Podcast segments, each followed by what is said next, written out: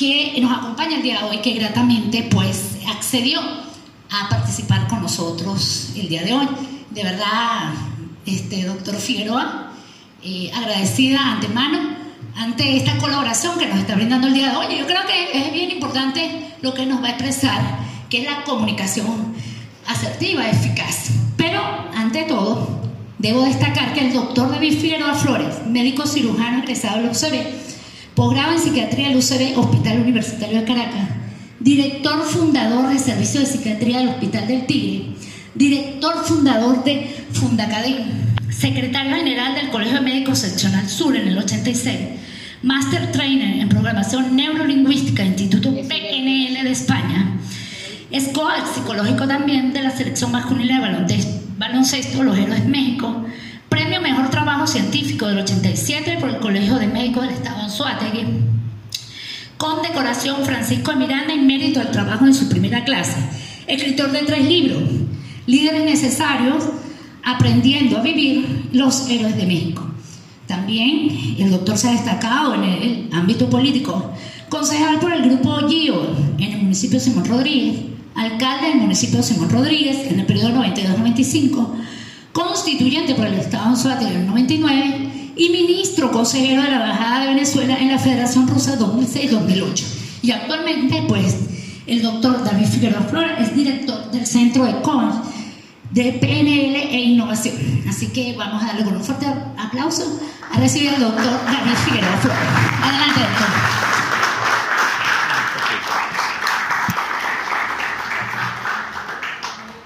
Gracias, gracias. Lo bueno que son puntuales, ¿no? ¿Qué, cosa, no? Esa es una cosa importantísima, la puntualidad. Bueno, gracias a, la directiva, a los amigos odontólogos. Bueno, los odontólogos y los médicos somos hermanos. Estamos en la salud y siempre, siempre hemos tenido una excelente relación. Fíjense, escogimos un tema, entre tantos. No sé Será la de atrás, porque. No, pero aquí sí se ve. Atrás no ven las láminas. Ahí, Ah, ok, ok, perfecto. Esto es muy oscuro, entonces esta hora da sueño. No, no, no. Pero yo no lo voy a dejar dormir. Entonces, fíjense, este, eh, ¿de qué vamos a hablar? Vamos a hablar de comunicación. Un tema muy amplio, pero vamos a hacer un resumen de que la importancia de esto. Fíjense, nos pasamos la mayor parte de nuestra vida comunicándonos. De que nos levantamos hasta que nos acostamos, nos comunicamos, nos comunicamos.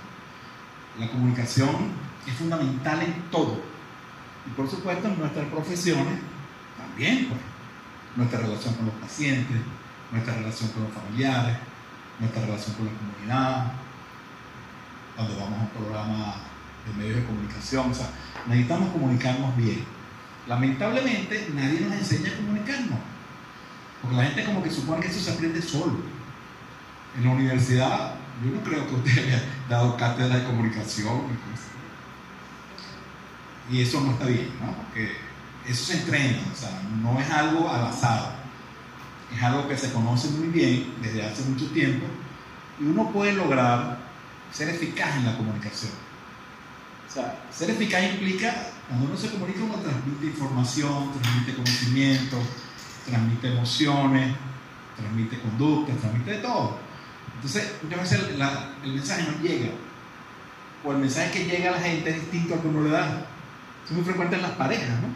La primera causa del problema de pareja es el problema de comunicación. No nos entendemos. Y todos lo vivimos, ¿no? A veces uno no se entiende con el paciente, uno le dice al paciente una cosa y el paciente entiende otra. Y uno dice, no, lo que sucede.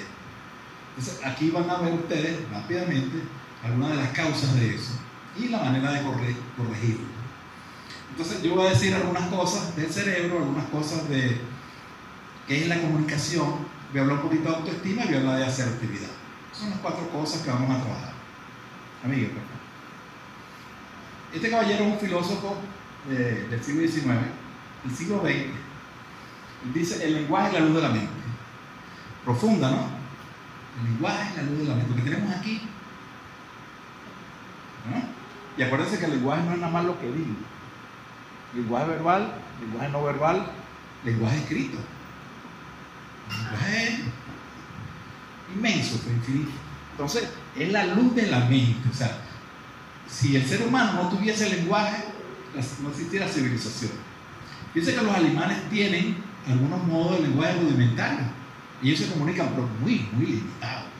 Los monos hacen algunas cosas, pero ¿qué va? Pues nosotros tenemos una cosa extraordinaria que es esta. Así. Fíjense, este caballero, rapidito estas palabras. Freud fue el creador del psicoanálisis y todos hemos hablar de Freud, por lo menos en bachillerato ustedes hablaron de Freud. Y Freud decía, Freud murió en el año 35 años, no es 100 años. Palabras y magia fueron al principio una y la misma cosa. E incluso hoy las palabras siguen reteniendo gran parte de su poder mágico. El poder de la palabra. Y no me refiero a una cuestión religiosa, sino el poder de la palabra. El poder de un líder político, económico, social, religioso, convencer masas. Eso es extraordinario, ¿no? Poder. Entonces, fíjense, él decía una cosa hace 100 años, con ella podemos darnos unos a otros la mayor felicidad. Yo con una palabra puedo hacer feliz a alguien, pero lo puedo destruir también. Es un arma terrible. Muchas veces una palabra duele más que un golpe. Y eso no es, no es falso. Hay palabras que duelen mucho, muchísimo. Y uno dice, yo prefiero que me una cachetada antes que me digas eso que me está diciendo. Entonces, nos da felicidad, pero también nos da eh, desesperaciones. Pues. Con ellas el maestro imparte a su discípulo el lenguaje, por eso aprendemos. Si nosotros tuviésemos lenguaje como Ariel, pues, imagínense lo que significaría eso. Con ellas arrastra el orador a quienes lo escuchan, ¿verdad? O sea, las grandes de Jesucristo, ante Sócrates, toda esa gente habla, habla la palabra, la palabra, todas las cosas que han logrado traer la historia. Las palabras apelan a las emociones, por eso que las palabras son poderosas. Pues las palabras tienen emociones, lo, lo mueven, lo mueven a uno. Y vamos a ver visto cómo funciona esto de las emociones. Y constituyen una forma universal a través del cual influimos sobre los demás. Pues. ¿Verdad? Entonces, nada más y nada menos. Lo siguiente. Hay un caballero que se llama Richard Bandler, el creador de la PNL, está vivo. Richard dice todos, todos, esto que yo estoy diciendo, todos los logros de la raza humana, tanto lo positivo como lo negativo, han implicado la utilización del lenguaje. Y lo empleamos de dos formas. Una, para representar nuestra experiencia, una actividad que llamamos razonar, pensar. La luz de la mente. Razonamos, pensamos. Yo estoy pensando aquí, estoy hablando. Pero fíjense que yo estoy hablando, pero me en la mano. Ven le van a no verbal mismo. ¿Eh? y creamos un modelo de nuestra experiencia. O sea, yo transmito lo que yo tengo en mi mente con el lenguaje. La otra parte es que nos sirve para comunicarnos entre los demás, unos a otros, y discutir, escribir, etc. Es una maravilla. Pues. De que vale la pena pararnos un poquito y tratar de entender más o menos cómo es este Esto ocurre aquí, la maravilla, ¿no? el órgano más complicado del universo. Cada vez sabemos más, pero es más lo que no sabemos de lo que sabemos todavía. Muy complejo, ¿no? Pero ahí está. Y eso es lo que nos hace diferentes. El lóbulo frontal, la corteza. Los animales se quedaron en el camino. Un mono es mono hace 100 millones de años. Aprendido alguna cosa, un circo, una cosa. Pero un mono no maneja un avión. ¿Te has visto un mono manejando un avión? Si Dios quiera. ¿Ah? Manejando un carro tampoco. Y ahorita, bueno, los astronautas.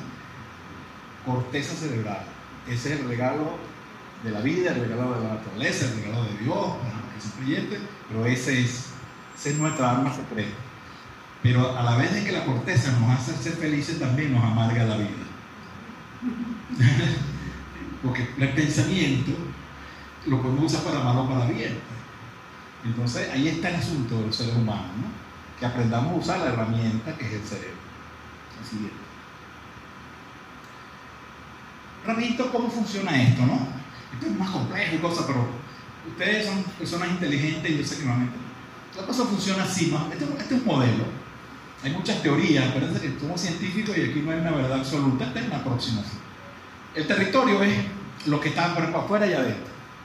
¿Verdad? Yo veo, nosotros recibimos información a través de qué? De los órganos sentidos. En la escuela, vista, oído, gusto, tacto, recibimos información, tanto de adentro, no información adentro, si me duele la barriga, si me ¿ah? si estoy bien, pero de afuera también. Entonces es un cúmulo de información que uno recibe y es tanta que el cerebro necesita procesarla, es como un computador con mucha información. Entonces, usted le dando ahí, amiguito. Entonces, a través de los órganos sentidos, ta, llegó al cerebro, ¿no? Oye, pero el cerebro, mi cerebro no es igual al de Jaira o el de Cleiva, no es igual. Bueno, por razones obvias, y hay razones personales, sociales, de sexo, de raza, no somos distintos. Entonces, por eso es que cada quien ve el mundo a su manera. Nosotros, yo estoy hablando aquí, y después yo termine, alguna persona puede decir, oye, qué buena, y yo te dice, no, eso no sirvió. Y es la misma charla. Pues cada quien vive el mundo a su manera. Nosotros interpretamos, y por eso es que la comunicación es complicada. Ante un mismo hecho, cada quien lo define a su manera. Y ese es el gran problema de los seres humanos. Entonces llega ahí, aquí hay filtros. El cerebro filtra la información porque es mucha. Entonces hay limitaciones neurológicas. Si yo tengo una lesión cerebral, no voy a captar igual que una persona que tiene un cerebro normal, si es un niño, si es un adolescente. Hay limitaciones personales y sociales, culturales, ¿no? Es decir, culturalmente, la gente que mató ahorita por allá a unas personas porque por las cuestiones religiosas, bueno, para nosotros es, increíble, pero bueno, pero es una cultura. Nosotros no la entendemos. Quizás ellos tampoco entienden la cultura nuestra. Entonces, hay unas cosas que es interesantísimo, que algún día podemos hablar en detalle. Que es que nosotros hacemos tres cosas. Primero, generalizamos, tendemos a generalizar. Por ejemplo, si yo voy a un odontólogo y me va mal, digo, todos los odontólogos son malos. O fui un psiquiatra y me dijo, todos los psiquiatras son locos. Es que los psiquiatras son tal cosa. Generalizamos al revés. Me fue bien, entonces todos son buenos, no necesariamente. Generalizamos por qué? Porque es una manera de nosotros concretar bien la información. Entonces, a un chiquito le dice, mira, las llamas queman. Me dice al niño para que no toque la candela. Pero eso es verdad. Todas las llamas queman. No hay llamas artificiales que no queman. Pero no todas las llamas queman. Está generalizando. ¿Entiendes? Entonces, es un proceso inconsciente, generalizamos cosas. Segundo, omitimos. O sea, yo atiendo lo que a mí me interesa. Si hablamos de odontología, ustedes están pendientes, pero si yo veo de aquí de física cuántica, a lo mejor eso a ustedes no les interesa. Ustedes seleccionan la información. Yo también selecciono, todos seleccionamos, consciente e inconscientemente. Y tercero, distorsionamos. Distorsionamos quiere decir que interpretamos a nuestra manera, como nos da la gana, está libre. Entonces, esta cosa, toda esta información forma mi mapa mental. Este es mi mundo. Desde que yo nací, que tengo cualquier edad, voy acumulando mapas, miles de mapas, miles de mapas. Y eso forma mis creencias, mi cultura, mis valores, ¿verdad? Y eso es mi mente, pues ese, es mi modelo del mundo. Cada quien tiene un modelo del mundo. Muchos modelos son parecidos, son semejantes, pero nunca son iguales. Nadie es igual a otro. Entonces, no cuenta lo de la huella. 7.500 millones de personas y ninguna huella es igual. Eso, eso es reflexivo. Pero ¿cómo es esto de 7.500 millones? ¿Ah, compañero? Nada. Somos únicos. Únicos. Nos podemos parecer a mucha gente, pero somos únicos. Cada quien es único. Desde el más pobre hasta el más rico. es único. Mucha gente no se da cuenta de eso. No se da cuenta. Tú eres único. Tú es un milagro. Una cosa extraordinaria. Vivir es un milagro. Respirar es un milagro. Eso no se explica cómo uno vive. ¿Mm? Claro, hay muchas teorías, ¿no? Pero eso. Entonces, fíjense. Esto, es lo que constituye mi modelo del mundo y yo lo, y yo lo transmito por el lenguaje, ¿ves? Mi actitud es mi sentimiento y mi conducta. Yo lo que estoy transmitiendo es mi modelo del mundo, ¿verdad? A través de eso, por eso que, que, que, que lo que yo transmito no necesariamente es verdad, no necesariamente es lo que ustedes piensan y no necesariamente este, estamos de acuerdo. Claro, la ciencia te permite a ti decir, bueno, mira, yo digo, este es un micrófono, ¿verdad? Y alguien dice, no, ese es un elefante, David. Porque hay una cosa que se llama el conocimiento. Yo te puedo demostrar que este es un micrófono. Pero hay cosas que no tienen explicación. La fe no tiene explicación. La fe tiene explicación. Dios existe, Dios existe. Existen los milagros. Gente dice que sí, gente que dice no, pero eso no tiene explicación. Y lo otro es que tenemos muchas opiniones. Entonces, yo debo decir, yo opino, pero mi opinión no es la verdad. En psicología hay 200 escuelas. Y ingeniería, me imagino, y odontología. Y amor odontólogo ante una misma situación tiene una conducta totalmente diferente, ¿o no? Eso todos los días. Son opiniones. La, la fe no se discute. El conocimiento tampoco, pero las opiniones sí. Puedo discutir con alguien con argumentos, esto es un micrófono. Porque se oye, busco un ingeniero de sonido porque esto no es un elefante. Y si se pone terco, bueno, ya es otra cosa. ¿Te das cuenta entonces? Recibimos, mandamos, pero cada quien manda lo que tiene en la cabeza. Si tiene cosas buenas, manda cosas buenas. Si es un amargado, manda amargura. Si es una persona trabajadora, honesta, manda eso. Somos lo que pensamos, decía Buda. Somos lo que pensamos. Yo le digo a los, jugadores, así piensa, así rindes. Vamos a perder, a jugar con los gringos, no. Así piensa, así rindes. Este paciente es muy difícil, no sé. fregado. Programación. El programa es como una computadora. Ok, entonces entendemos más o menos cómo es el asunto. Ahora vamos a. Hay tres funciones psicológicas clave, que es el pensamiento, las emociones y la conducta.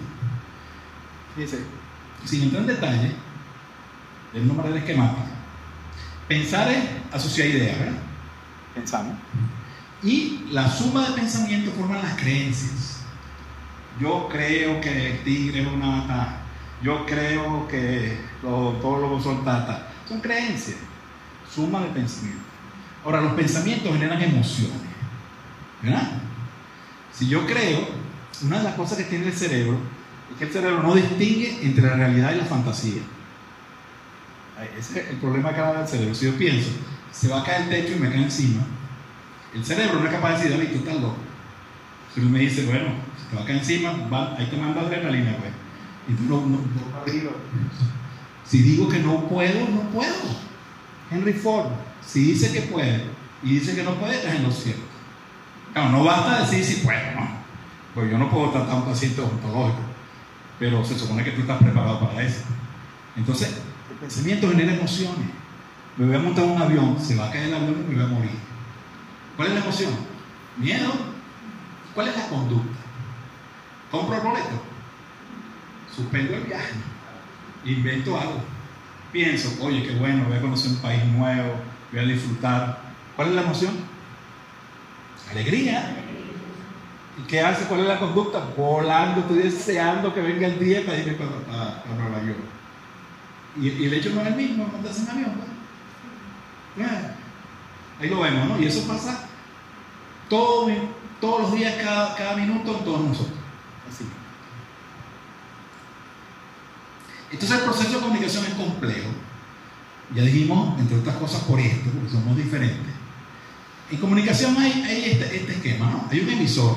Aquí yo soy el emisor en este momento. Hay un canal que es mi voz, o puede ser por la televisión, por la radio, por lo que sea. Y hay un mensaje. Ese mensaje llega a unos receptores, que en este caso son ustedes. ¿Verdad? Pero los receptores no son pasivos. Los receptores interpretan mi mensaje y hacen un feedback conmigo. Si yo los convenzo, qué interesante. Si no los convenzo, no interesa. ¿Me da cuenta? Entonces, no basta mi intención. Yo puedo tener una intención buenísima.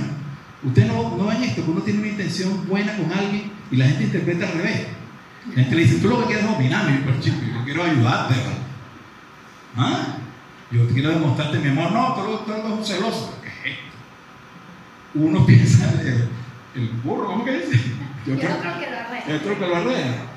Entonces, hay una cosa importante que hay que entender, que nosotros jugamos los dos roles, somos receptores, somos emisores. Cuando el mensaje nos llega, cuando yo doy un mensaje, te le doy un mensaje a un paciente, tienes que cepillar los dientes, tienes que venir en tus controles, tienes que hacer esto, tienes que hacer esto cada cierto tiempo. y el paciente no va, no entiende o hace lo contrario, ¿qué es lo habitual que hace uno? Lo hacemos todos, ¿no? los psiquiatras también lo hacen. A ese paciente sí es bruto. Entonces le digo, y le vuelvo a decir, vuelvo a decir y hace lo contrario. Entonces yo le pregunto, ¿el responsable del mensaje quién es? ¿El emisor o el receptor? Si mi mensaje no llega, ¿quién tiene que modificar el mensaje? El emisor. ¿No será que tú no estás enviando un bien mensaje, compadre? ¿No será que ese hombre mudo o sordo? o ese, ese señor un campesino que no sabe lo que es? Entonces, cuidado con juzgar.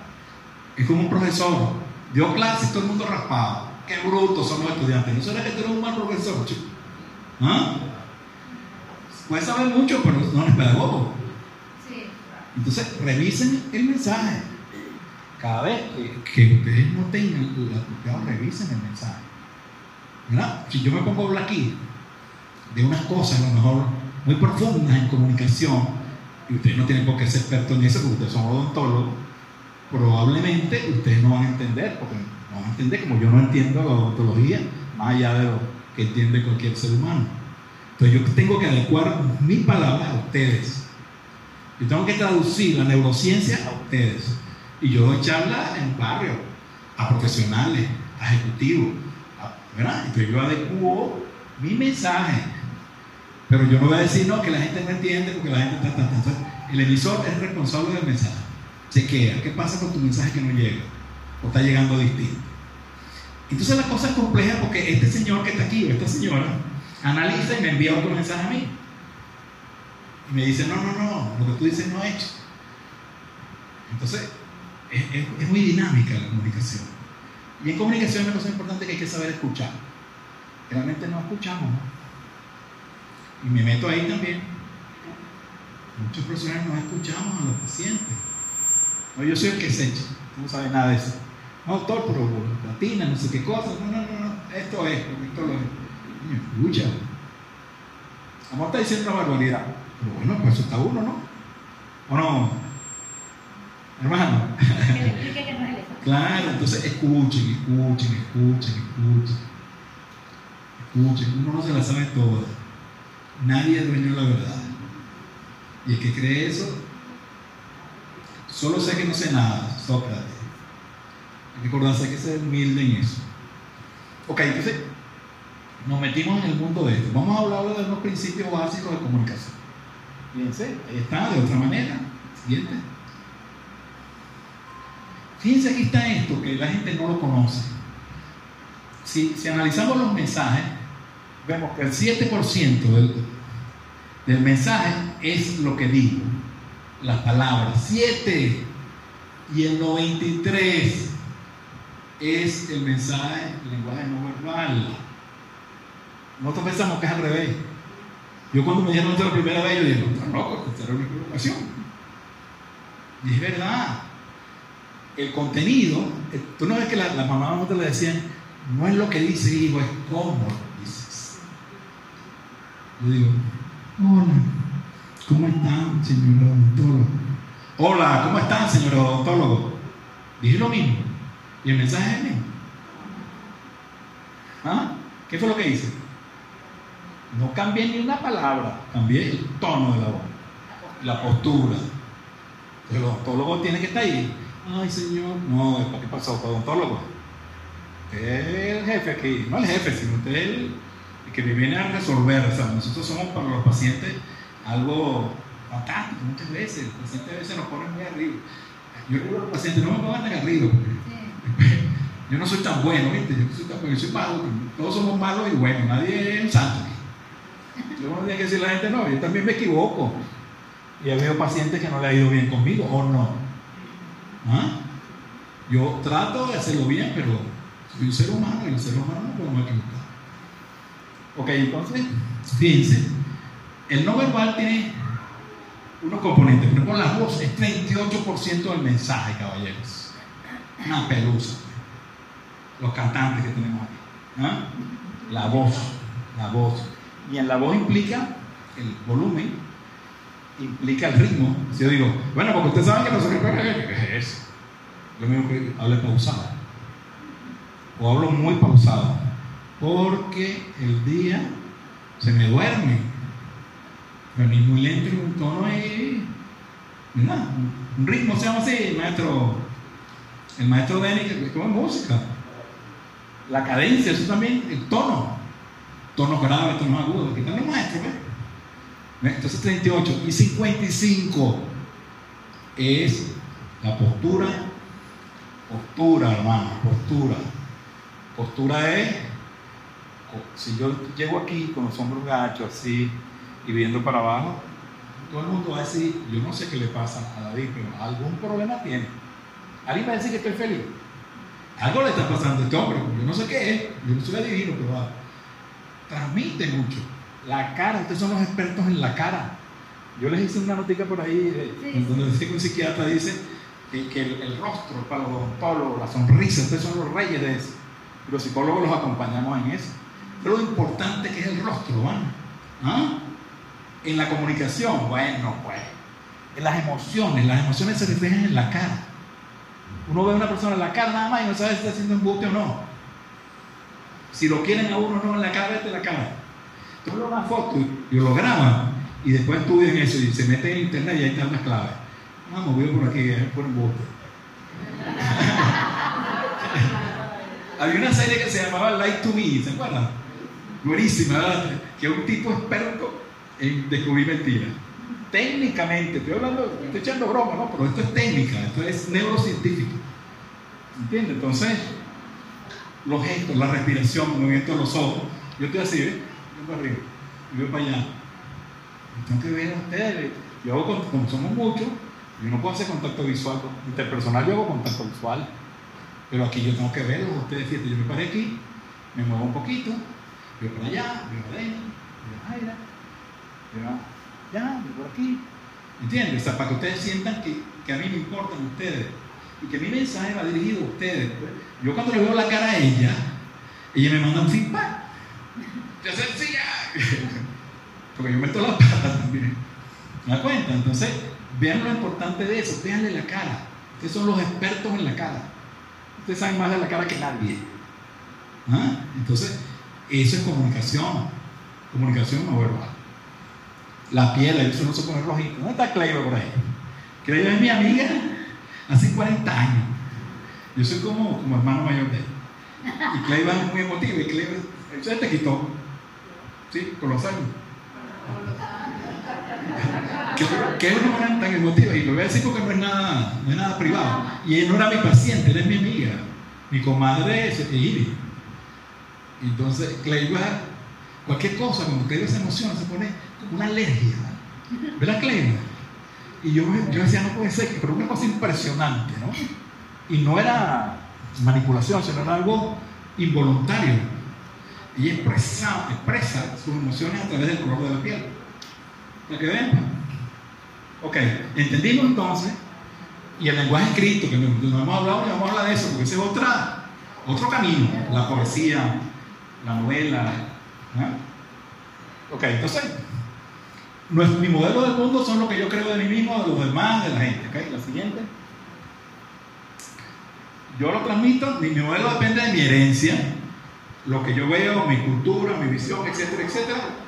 Y eso forma mi modelo. Y eso es lo que yo transmito. La siguiente. La siguiente. Ok. Unos principios rapiditos de comunicación eficaz. Primero, es imposible no comunicarse. Oigan, es imposible no comunicarse. Si tú no hablas, te estás comunicando. ¿Sí? Me, está diciendo, me está diciendo no quiero hablar. Eso no es un mensaje. ¿Es un mensaje o no es un mensaje? La novia te- no, no te habla, te está diciendo no te quiero hablar. chico. Es un mensaje bien duro. yo- Es imposible no comunicarse. O sea, yo puedo no decir nada y me estoy comunicando. Estoy bravo. ¿eh? O además te veo, no te comunicas con palabras, pero te veo el rostro, veo la postura. Ay, no. Las palabras sobran. Las palabras no de menos. No, no, no, mejor no habla. Mejor no habla. ¿Ven? Entonces, uno tiene que pensar, como dice el dicho, ¿no? O sea, hay que pensar todo lo que se dice. Hay que pensar. Mira, eso salva vida, ¿eh?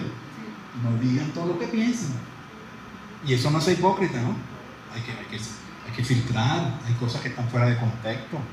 Yo no puedo ponerme aquí a decir grosería, ni abusar cosas fuera de contexto. Yo en privado puedo decir grosería. Entonces, no, que yo soy sincero, yo digo ay, está grave. La sinceridad extrema es crueldad. Eso es crueldad. Ser cruel. Ay, estás enferma estás flaquita. Yo creo que te vas a morir pronto. Estás cruel. Y el amor es verdad. Amor es verdad. O lo venga uno. Ah, ok, gracias. Póngalo por aquí. Perdón. Entonces, olvídense de la sinceridad total. Sinceridad tonta y sinceridad inteligente. Hay que ser prudente. Y la prudencia implica que hay cosas que no se deben decir. Tienen un paciente con un cáncer en la boca, una cosa, bueno, aquí no se salva nadie, compadre. Usted le va a quitar media mandíbula y va a quedar, oh, Dios.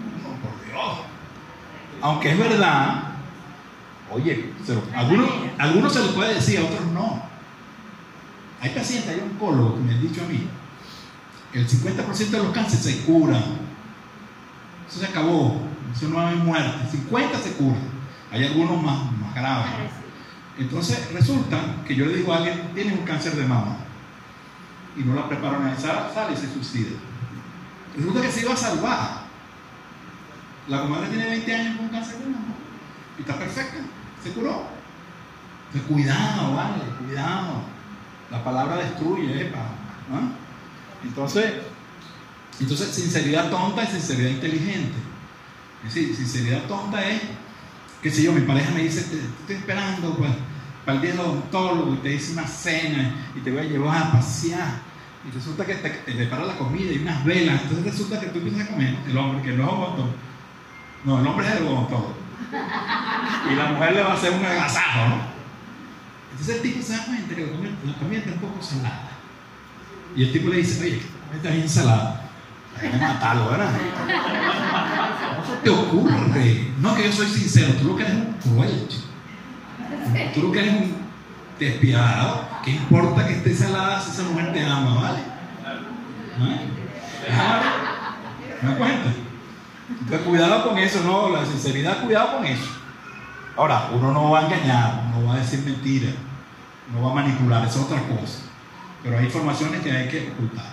Siempre digo esto, este, se murió un señor, una mujer joven, bonita, atractiva, uno va al entierro y, y va llorando, le da muy triste, y le dice, bueno, vale, pero estás bonita todavía, que te va a conseguir un tiempo más adelante. Eso debe decirse, aunque es verdad. Falta respeto, chicos. Aunque eso va a ocurrir, pero no es oportuno. La comunicación tiene que ser oportuna, porque si no es cruel. No sean cruel. Es cruel con la gente. Te veo gorda, estás gordísimo. Y te veo, oye, deja la crueldad. ¿no? Ok. Vean esto, ya lo dije, el resultado de la comunicación es la respuesta que obtenemos, no es la intención.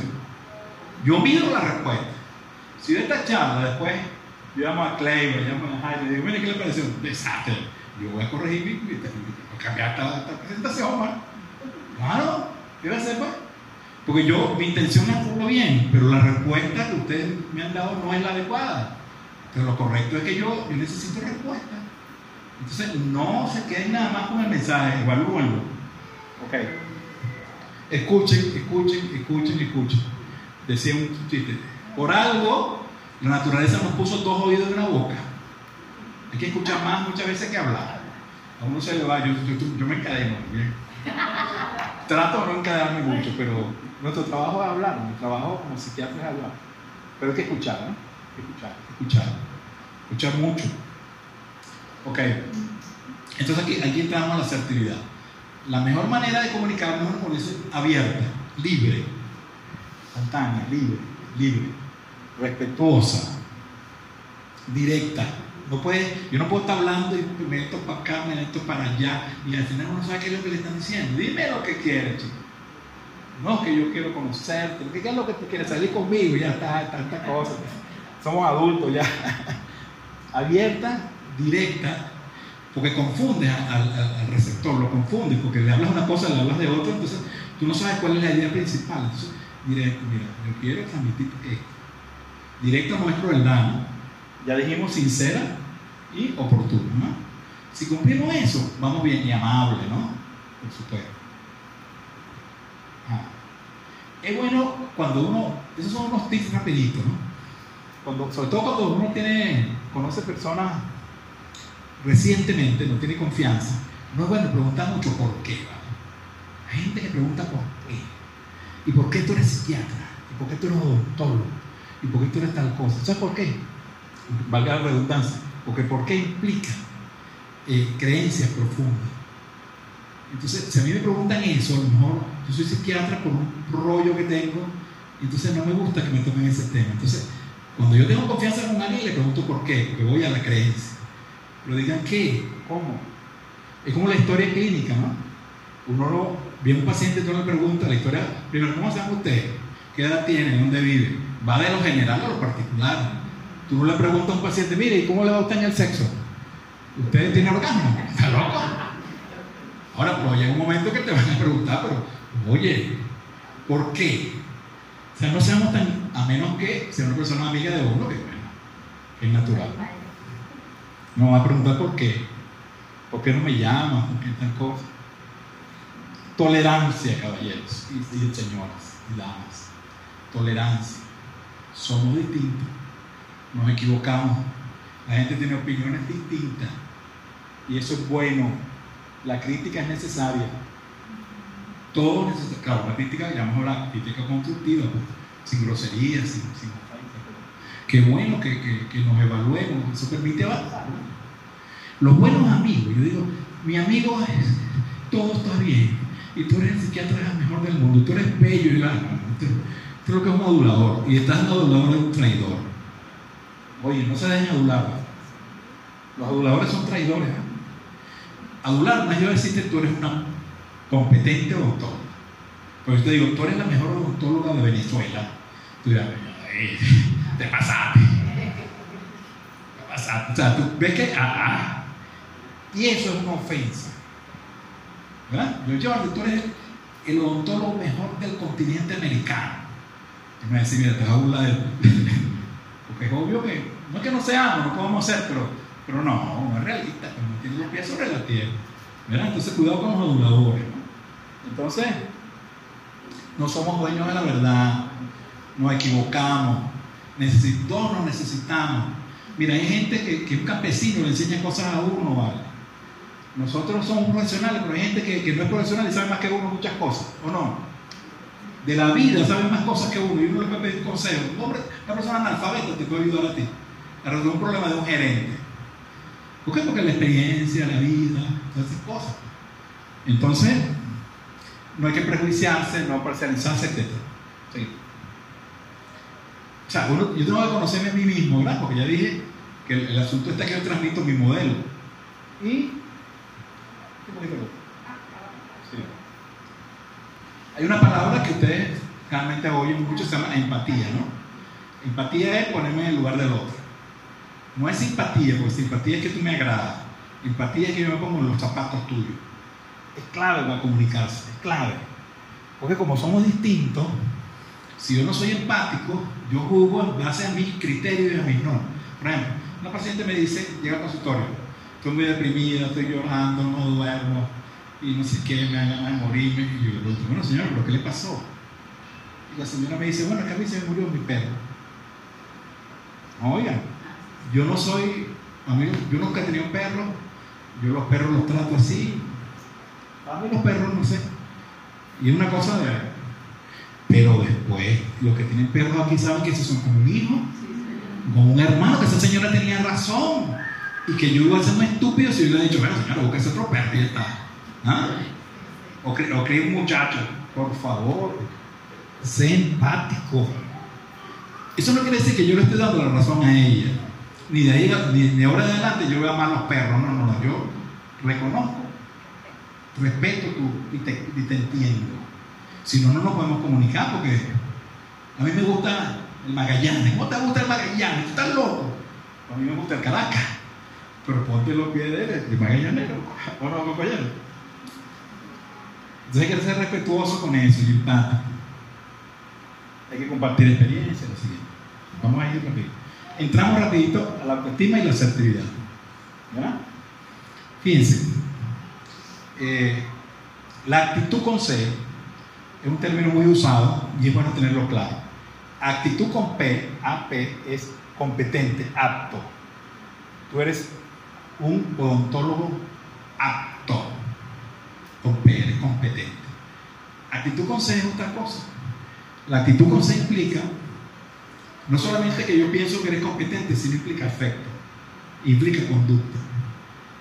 La actitud es la predisposición que yo tengo a hacer algo, a acercarme a alguien o a rechazar a alguien. Mi actitud hacia los odontólogos es buena porque son mis amigos, me resuelven mis problemas y mi actitud es buena.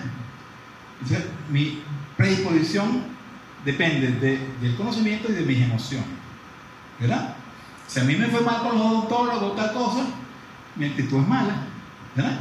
Y así saquen todos los ejemplos de la vida. Tu actitud es lo que determina tu comportamiento. ¿verdad? Así es. Entonces, la autoestima, valorarse a uno mismo, es una actitud hacia mí mismo. ¿Qué pienso yo de mí? ¿Qué siento yo por mí? ¿Cómo me valoro? Esa es una pregunta que nos hacemos toda la vida. Y quizás la autoestima estaba como muy de moda últimamente, pero mucha gente no está claro en esto. Yo te voy a explicar cómo es eso. La autoestima es fundamental en la vida, porque la autoestima es el chaleco antibalas. Es decir, el que tiene una adecuada autoestima aguanta. El que tiene una baja autoestima lo pullan y sangran. Y el que tiene una autoestima elevada es un narciso. Una persona prepotente, arrogante. Es el término medio. Término medio. Entonces, ¿qué siento hacia mí mismo? Ustedes dirán, bueno, pero ¿qué voy a sentir? Eso no, no, estoy cansado. Ustedes seguramente hay gente que dice, yo no me quiero, yo no me acepto, yo soy muy feo, yo soy muy chiquito, soy muy gordo, no tengo, no se aceptan, ¿vale? ¿Qué es lo que significa eso? Ya es un programa mental, esa persona puede ser feliz de una vez. Puede conseguir dinero, puede conseguir lo que sea, pero no es feliz porque ese programa lo va a llevar toda su vida. Si yo no me quiero, nadie me quiere. Y uno se da cuenta cuando alguien tiene baja autoestima. Uno se da cuenta rapidito. A la gente disimula, pero uno se da cuenta rápido. Entonces es una evaluación que yo hago sobre mí mismo, que pienso y que siento sobre mí mismo. Okay. Es una actitud apruebo o desapruebo. Yo puedo decir, salud mental es la capacidad, ¿qué es la salud mental? Es un bienestar donde yo vivo en equilibrio como defectos y mis virtudes. Ese es salud mental. El que diga, salud mental es que yo me la sé toda, yo soy el papá, yo soy el campeón, eso no tiene salud mental, nada. No hay ningún ser humano que no tenga fallas, ¿vale? Lo que tiene equilibrio con tu sombra, con tu lado oscuro, todos tenemos un lado oscuro. Y eso es sano, es normal. Eso no hay que reprimirlo, manejarlo. Entonces, es el juicio que yo hago sobre mí mismo. El siguiente. Ajá, la siguiente. Es, quizás uno de los juicios más importantes que yo hago en mi vida. No me voy a meter mentira, ni voy a decir yo soy el más famoso y soy el, psiquiatra. No, no, no, no, porque eso no es autoestima, eso, eso es mentira, eso es falsedad, eso, eso es cuento chino. ¿verdad? Pero yo puedo decir, oye, yo tengo 40 años de psiquiatra y algo sé. Y he aprendido, y todos los días estudio, y todos los días aprendo, y cada día me doy cuenta de todas las cosas que me faltan. Ustedes, todo, cuántas cosas le falta a uno, ¿verdad? ¿Ah? Y eso que uno estudia y estudia. Y de las subespecializaciones, ¿no? Que en odontología, igual que en medicina, que una persona se dedica nada más, no sé qué, a endodoncia, no sé qué cosa, que, y se dedica a la vida a eso y no domina totalmente la, la cuestión. ¡Wow! ¿ah?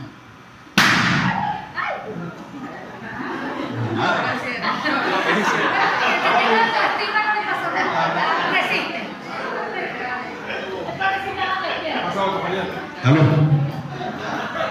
Tiene que decirme que fue. Ah, ah, ese es bueno. ¿Qué interpretó cada quien? A mí me dio miedo.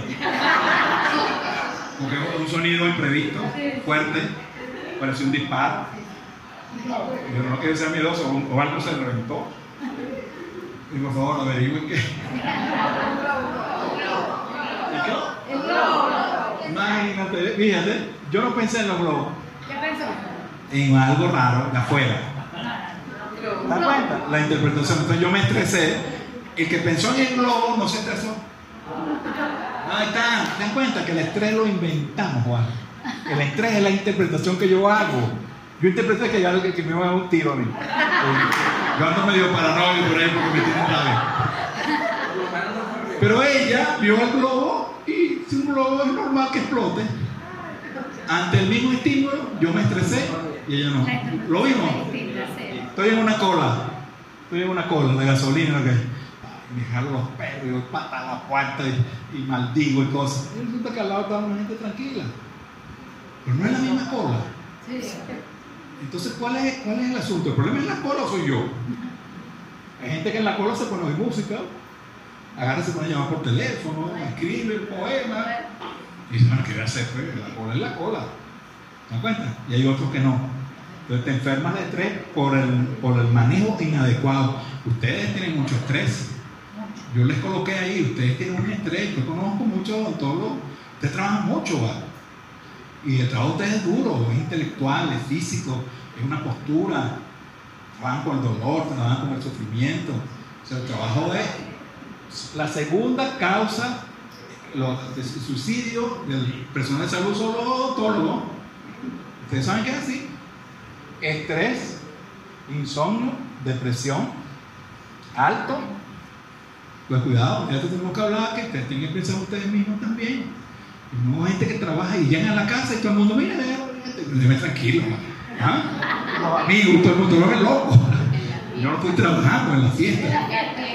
Oye, vale, pero uno no tiene descanso. Claro, ¿no? Es muy estresante. Entonces, si el odontólogo no, no aprende a manejar el estrés, enferma. Y ustedes conocen compañeros y compañeras que están enfermos, que sufren de dolores, que sufren de molestias, que sufren de depresión porque no manejan el estrés. ¿Ok? Ajá. Sí, sí.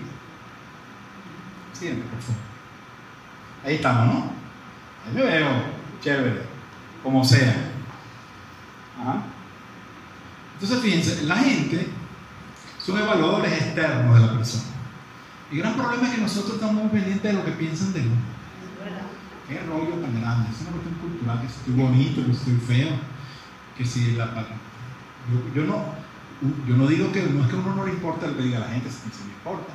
Pero primero depende. Palabras necias o sordos. Si hay alguien que me quiere, que yo sé que es amigo mío, yo le pago. Pero sale un tipo a veces cuando me dice, ¡eh, para ese viejo pendejo! Esta noche no voy a dormir. No. Depende de quién me lo diga. Pero si me lo dice una persona que yo quiero, si me molesta. ¿Verdad? ¿Entiendes? Entonces depende. Entonces, cuando uno le hace calificaciones de índole negativa, hay mucha envidia. Los seres humanos somos envidiosos. La mayoría somos envidiosos. Tenemos, tenemos nuestra dosis de envidia, agresividad. Tenemos nuestros diablos. Algunos tienen esos diablos sueltos. Pero todos tenemos nuestros diablitos. Entonces, disminución del amor propio, desorientación, desorganización, autoevaluación, esto, ¿no? Me siento mal. Ahora, una calificación positiva, ¿verdad? Me mejora, ¿verdad? Entonces, eh, y, hace que yo me sienta bien. Ahora, la autoestima tiene dos componentes, rapidito, tiene dos componentes. Que son, bueno, hay una cuestión, la actitud, ¿no? Pensamiento, afecto, siguiente, y conducta, ¿no? Sí. Entonces, el, la autoestima, la siguiente, tiene fundamentalmente dos componentes. Esto, esto, realmente yo no traigo esto en comunicación, pero dije no. Si no hay buena autoestima, no hay buena comunicación. Es como una cosa está con la otra. Entonces, fíjense. Dos componentes de la autoestima. Competencia, apto. Si tú haces un trabajo, te sale bien, ¿cómo está tu autoestima? Un logro, es un logro. Oye, mire, se lo siente vino ahí con problemas muy serios y aquí está. ¿ah? Soy competente, eso fortalece la autoestima. Me gradué, hice un posgrado, fortalece la autoestima. Superé un problema de salud, fortalece mi autoestima. Tuve un hijo, fortalece mi autoestima. Esa es una sola parte, pero no es nada más los logros. ¿Qué pasa si no tengo logros entonces? Esa es la mitad del trabajo. Muy buena, pero no es todo. Además de la competencia, que es lo que más conoce la gente, de la autoestima, hay otra cosa que se llama el merecimiento. Uno se merece quererse, así no tenga logro. Yo sigo siendo bueno, así el paciente no haya salido bien. ¿Da cuenta? Puede ser que hubo un error, o puede ser que técnicamente hice lo correcto y no funcionó, pues. Los médicos y los odontólogos no somos. La medicina no es una ciencia exacta, ni la odontología tampoco. Hay los dos más dos o cuatro. Yo hago, ah, esto está perfecto. No, hermano, bravo. Compañero, usted que tiene 200 años de, de ejercicio. El nombre del tigre. Entonces, la siguiente. Entonces, tenemos, vamos a hacer actos, vamos a, hacer, vamos a estudiar, vamos a destacarnos porque eso fortalece nuestra autoestima. ¿Verdad? Si quiero estar flaco, hago ejercicio y quiero vestir bien, eso fortalece nuestra autoestima. Pero no es todo, no es todo. Hay niñas muy lindas con una autoestima por el suelo.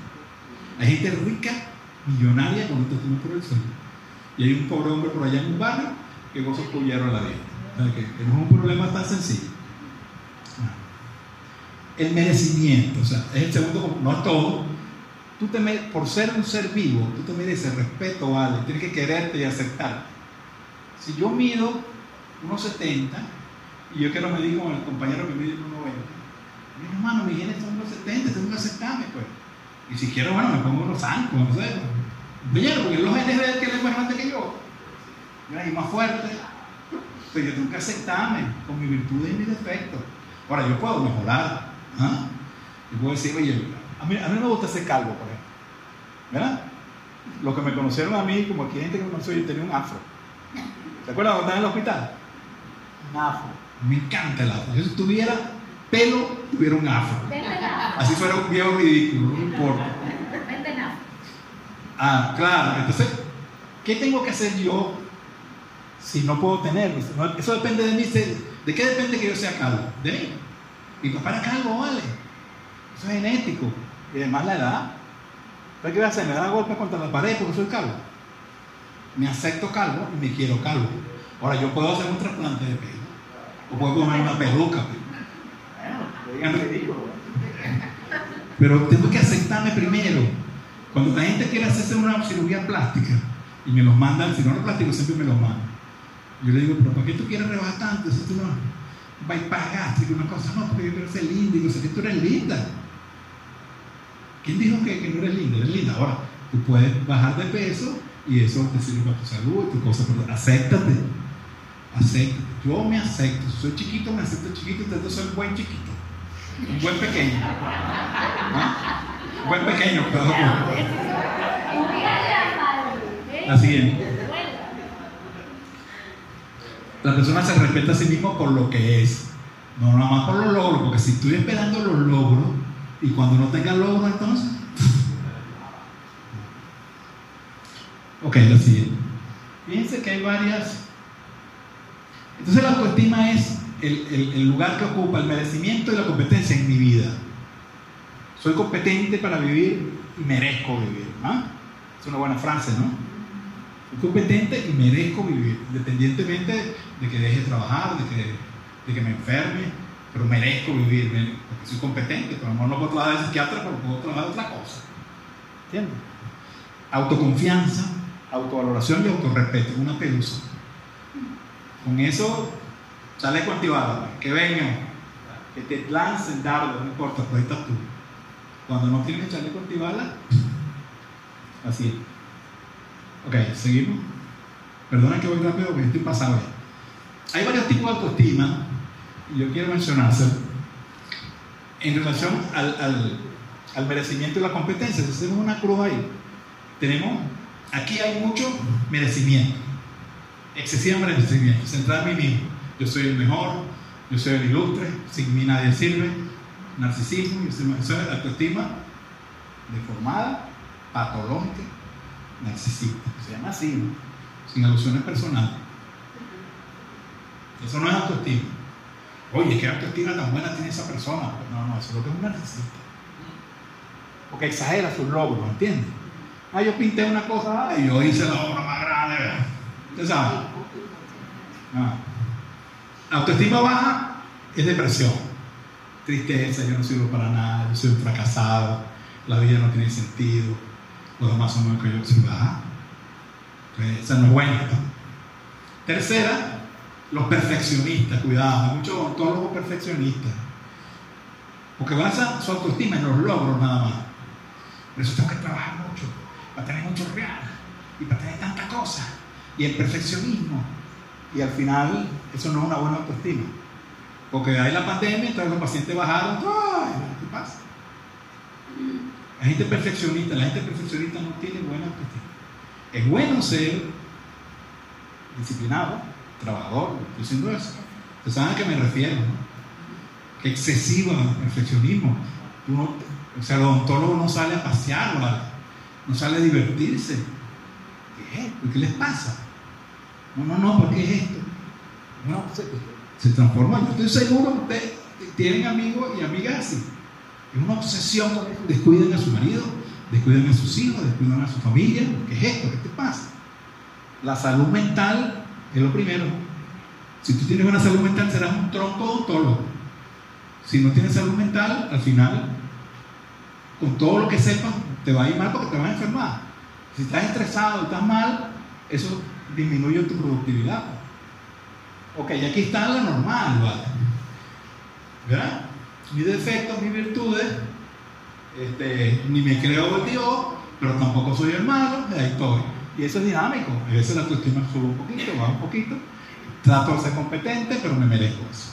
Ya lo vieron, ¿no? Entonces, no todas las autoestimas son buenas. Así es lo mismo, ¿no? Arrogancia, depresión y humildad, igualito. Aquí está el rendimiento, los atletas. Un exceso de confianza en un atleta es terrible. Cuando un atleta a mí me dice, no, que yo no fallo, ay Dios mío, te fregaste. Igual el otro extremo, ¿no? Que me dice, no, yo no sirvo para nada. Ahí está, en el medio, confianza. Confianza en ti mismo, a veces metes unos balones, a veces no los metes, pero confía en ti. Entonces la autoestima se mantiene cuando digo no sirvo, soy inútil, rapidito, no con nada, hago bien, me, pongo bravo, eh, bueno, ando mal. Muchas veces la, baja autoestima produce beneficio, ¿no? porque la gente te tiene lástima. La gente le fascina que le tengan lástima. Ay, es que tú me dejas solo, mi pobrecita, yo, ah, para que el tipo no salga, ¿no? De que no manipula. Si manipula también, ¿no? Pobrecito yo, se manipula con la lástima. No dejen que, no hay que dejar que nadie lo manipule uno, ni con la lástima, ni con el miedo, ni con la culpa. No acepten juego de poder. Si yo voy a estar contigo no es por lástima, ni por miedo, ni por culpa, sino que a mí me da la gana estar. Porque entonces se mala costumbre, ¿no? Si tú me dejas mejor, pues me muero, no, bueno. Eso no es afecto, eso es dependencia, eso es patología, eso no es normal. O si no estás, voy a buscar dónde está y te voy a cortar la cabeza. Perseguidor. O yo, el Salvador, ¿no? Yo que te he dado todo. Te pagué los estudios. Y mientras tú estabas, yo cuidaba a los muchachos y ahora tú vas. Salvador. Un favor y lo vas a sacar. ¿Qué pasa si tú me haces un favor y me lo sacas? Es favor. Cóbrame de una vez. Claro. Ok. Siguiente. Ajá. Ahí. Ok. Da, el otro. Ven esas cuatro cosas. Creo que falta uno. Autoestima adecuada. Ubíquenlo aquí. Ubíquenlo aquí. A resumir. Ambicioso sin ser codicioso. Poderoso sin ser. Hay que ser ambicioso, deseo de superación. Hoy empecé, he hecho un posgrado, tengo una clínica, tengo dos clínicas, hago esto, hago lo que sea. Eso es ser ambicioso. Pero no quiere decir que seas codicioso. ¿Sabes de qué estamos hablando? La codicia es un pecado, pecado capital. Poderoso, me encanta tener poder, pero no oprimo a nadie. Soy poderoso en el sentido de que tengo poder de conocimiento, no, poder físico. Autoafirmativo sin ser agresivo, asertivo sin ser agresivo. Humilde sin ser servil. O sea, tú puedes ser humilde, pero no eres gafa. Ni humilde, ay, yo soy por eso. No, no, no. Humilde es Gandhi, Mandela, tremendo tipo. ¿Eh? La humildad es que tú reconoces que tienes cosas buenas, pero tú sabes que por eso la gente no te tiene que, que rendir cuentecilla. Denny es un gran músico, pero es humilde. Él sabe que es un tronco de música. Él es humilde ¿por qué? Porque él no pide que, cuidado, a venir ahí, cuidado, Denis no puede esperar y, vamos a ponerle una alfombra roja a Denis. No, no, no, no, yo soy humilde, yo toco aquí, toco allá, eso es. Y eso no implica que él no reconozca su talento. ¿eh? Y comprensivo por si ser tonto. Porque hay gente veces abusa de uno, ¿no? Usted comprende, pero no estoy. Ok. Vámonos con las actividades y terminamos. Rapidito. Nos queremos, nos aceptamos, vamos bien, listo. hay muchas técnicas para esto, y una de ellas. ¿Qué sí? Yo lo puedo decir. Una de ellas es entrenamiento. Esta cosa se aprende. Yo metí una coña, ¿puedo? claro. El sábado tengo una charla de esto, pero con ejemplos, con tres horas, acá. Han invitado. Este, porque esto hay que dar en la práctica, esto tiene ejemplos. Y hacemos roleplay. Entonces nos estamos ubicando en dos extremos, el egoísmo y el altruismo. Egoísmo yo, yo, yo, yo, yo, yo. Altruismo los demás, los demás, los demás. Hay una combinación en eso. Yo digo, el ser humano es una combinación. Entonces, egoísmo egoísta. Primero yo, luego yo y siempre yo. Personalidades para que el otro no exista. Extremadamente egoístas. Extremadamente egoístas. Hay bastantes. Son egocéntricos, egolatrías. Los altruistas, ¿verdad? Que, que son los extremos, ¿no? El altruista es los demás. Primero los demás. Luego, si me queda tiempo y energía, me dedicaré a mí. Muchos ontólogos altruistas. No, mi familia, yo no tengo que producir, porque tengo que mantener a mi mamá y tengo que mantener a todos mis hermanos, no sé qué. Bueno, ¿y tú qué? ¿Verdad? O sea, tú tienes que meterte en tus prioridades, en tu tabla de jerarquía. Entonces, es un altruismo egoísta. Hay un altruismo que es el bueno, que es la mezcla ¿no? egoísmo y altruismo. Primero resuelvo mis problemas para estar disponible para lo que necesiten los demás, a menos que sea una emergencia. Egoísmo deseable. Por ejemplo, la mamá odontóloga que va a hacer un posgrado y tiene un hijo pequeño qué egoísta eres. Oye, va a dejar al muchacho ahí con, con, la abuela, con tu hermano, la tía, qué egoísta. Y ella te dice, no, no, yo me voy a formar para ser mejor profesional para que esta carajita tenga todo lo que necesita. ¿Verdad? Es decir, yo hago cosas para, para poder ayudarte. Eso no es egoísmo. Si no, no pudiésemos trabajar. Si no, no pudiésemos salir. Sí, ¿verdad? Tu mujer te dice, oye, estás estudiando mucho. Bueno, pero estoy estudiando mucho porque eso me permite ser un buen odontólogo. Y soy un buen odontólogo, tendremos muchos pacientes, ta, ta, ta, ta, ta, por ahí va. ¿Me cuenta? Entonces, me preparo a mí, pero yo no estoy diciendo que los demás no importan. Y el altruismo altruista solo existe en los otros y que no existe. Esos son unos santos. No es muy Sí, esos son unos monjes. Egoísmo responsable. Egoísmo responsable. Me valoro, me quiero, me aprecio, me formo para poder sentirme bien y hacer sentir bien a mis amigos, a mi familia y a mi comunidad. Punto, pues. Todos tuvimos que salir de ese posgrado. Aquí en el tiempo no había posgrado, no hay ahorita. Y todos tuvimos que irnos, ¿no? Y abandonar nuestra familia, nuestros hermanos, nuestra pareja. ¿Y valió la pena o no valió la pena? Y teníamos que hacerlo. ¿eh? Entonces, Derecho al egoísmo responsable. La, persona tiene derecho a ser su propio juez. Déjense de que otro empiece a juzgarlo a ustedes a menos que usted cometa delito. Me refiero al propio juez de cosas normales. Tenemos derecho a definir mi responsabilidad en los problemas ajenos. Hasta aquí llego yo. Yo puedo ayudarte hasta aquí, porque es mi amigo y cosas, pero esto puedo saber decir que no. Hay gente que no sabe decir que no. ¿Qué pasa con todos los no sabe que no? Entonces mete más pacientes y tú ya no lo puedes atender. Es que yo no le puedo decir que no. Bueno, no, no, no lo puedo ver. Se sea asertivo, con mucho respeto, pero no puedo ver. Pues. Porque yo no puedo aportar respeto a otra gente que tiene su, agenda. ¿Verdad? Derecho a no dar razones y excusas para explicar nuestro comportamiento. Yo tengo que actuar y no estoy obligado a darle razones a nadie, a menos que sea algo importante para mí. Tengo derecho a no cambiar de parecer yo puedo decirle, mire, la comunicación es esto. Usted me dice, no, la comunicación para mí es esto. Derecho de ustedes. Punto. La siguiente, derecho a cometer errores. Eso es un derecho y los voy a cometer, quiera o no. Yo trato de cometer la menor cantidad de errores posible. De hecho, decir no lo sé, es otro rollo, inventan.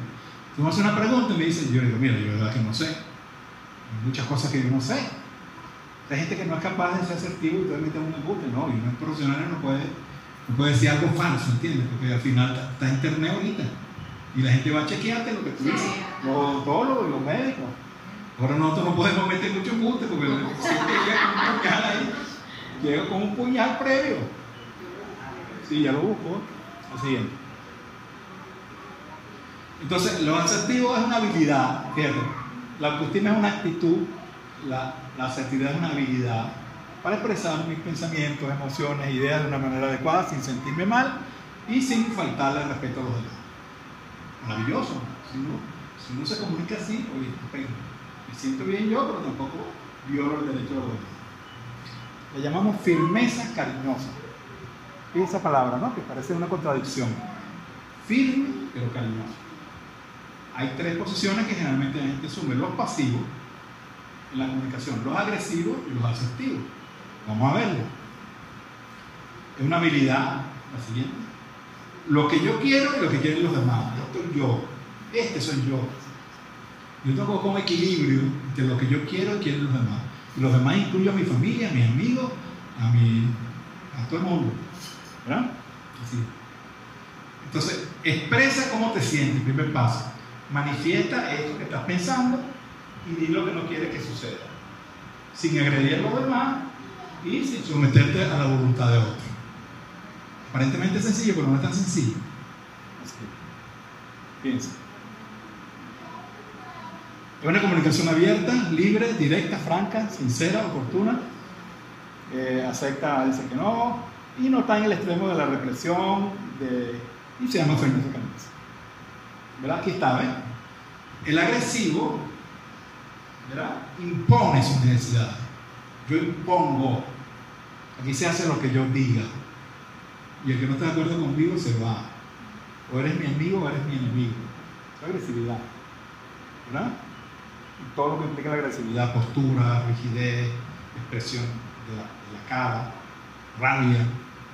El pasivo, todo lo contrario, acepta que lo, lo, maltraten, acepta que lo respeten, acepta que, que, le violen sus derechos.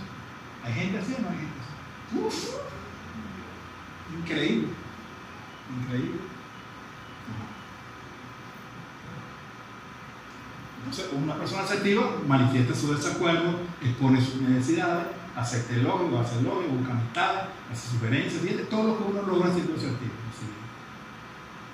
Ahora, la asertividad muchas veces es un problema, porque a veces cuando tú eres asertivo, hay gente que no le gusta.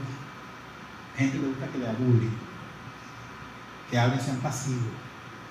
¿Entiendes? Entonces, hay gente que es asertiva y me dice, oye, yo soy asertivo, pero ahora mi esposo ahora está quejándose, ¿no? Porque te, te lo tienes mal acostumbrado. Aquel hacía lo que te da la gana, te atropellaba y tú no defendías tus derechos. Y muchas veces uno es asertivo un tiempo. Hay momentos donde hay que ser pasivo.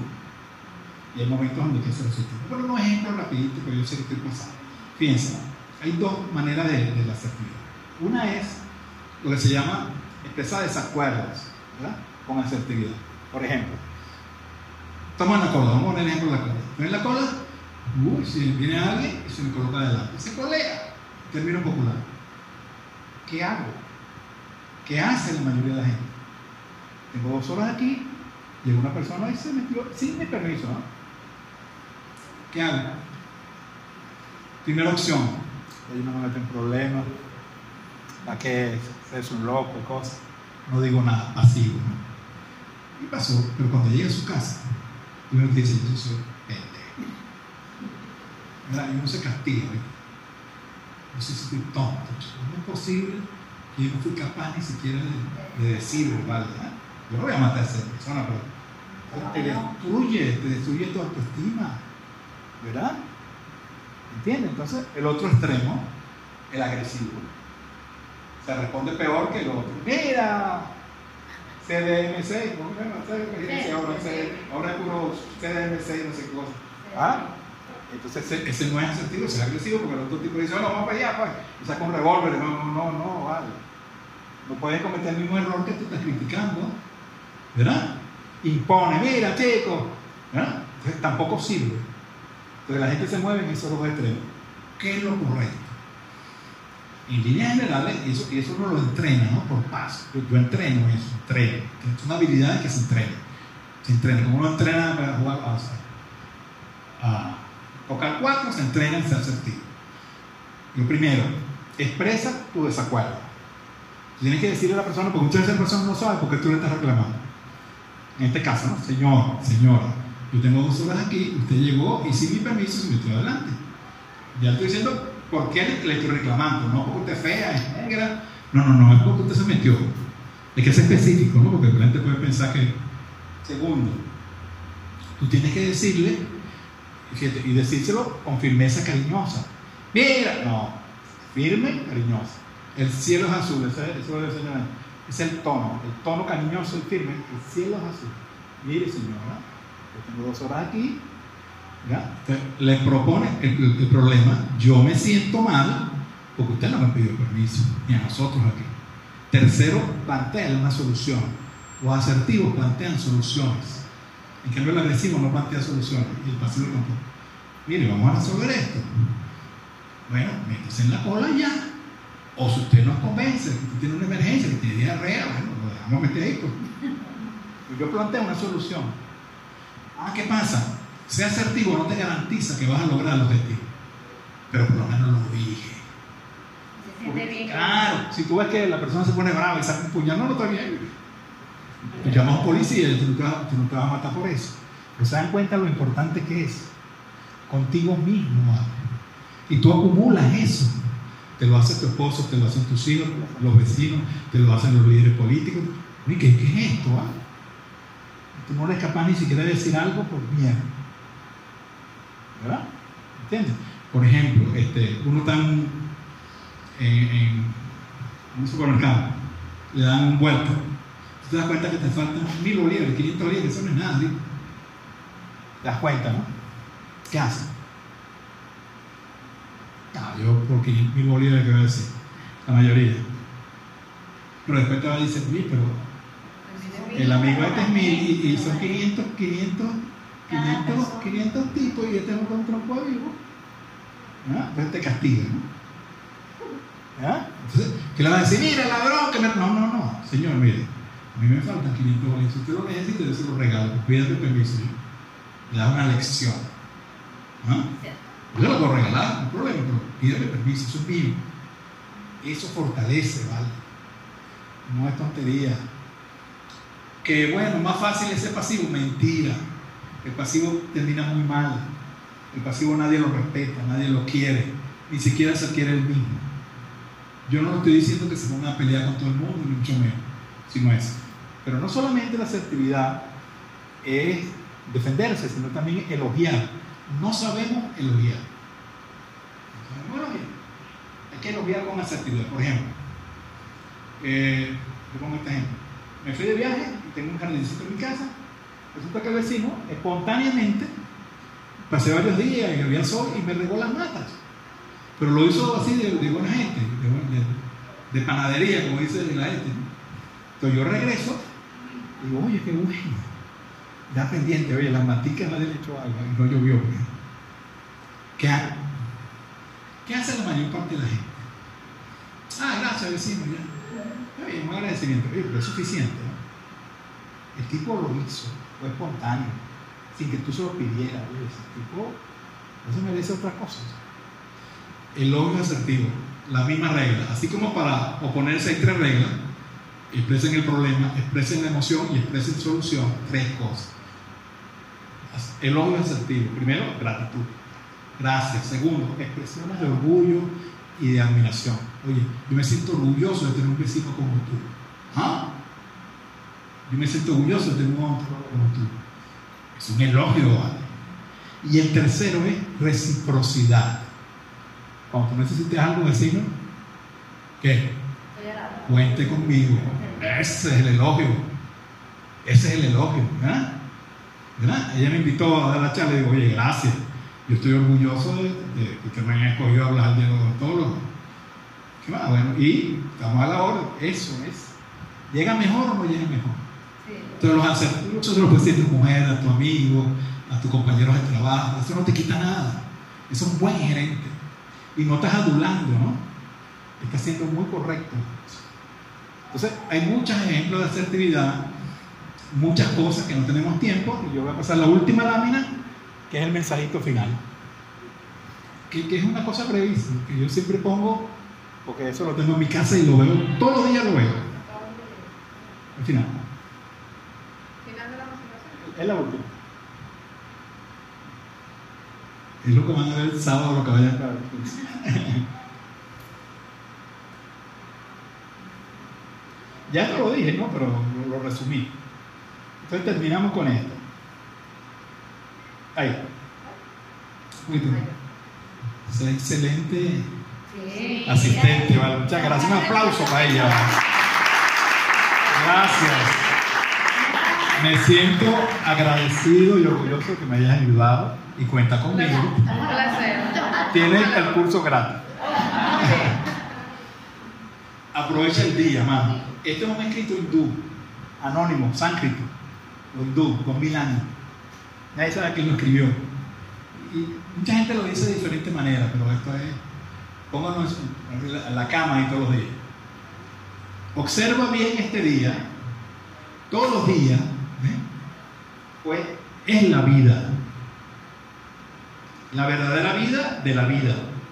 En su breve transcurso están todas las verdades, en un día están todas las verdades y realidades de la existencia, la alegría del crecimiento, el resplandor de la acción.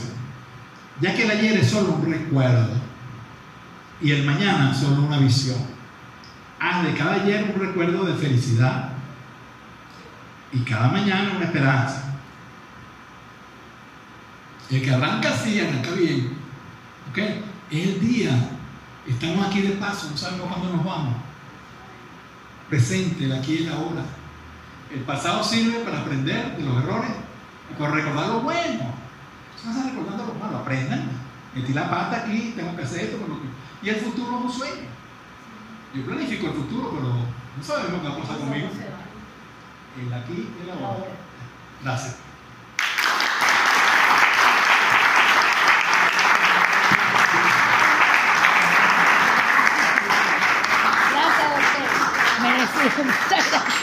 Agradecida. Me pases cuánto, no sé, ni idea tengo. Bueno, interesantísimo, ¿verdad? Este, la conferencia que nos puso para el día de hoy el doctor.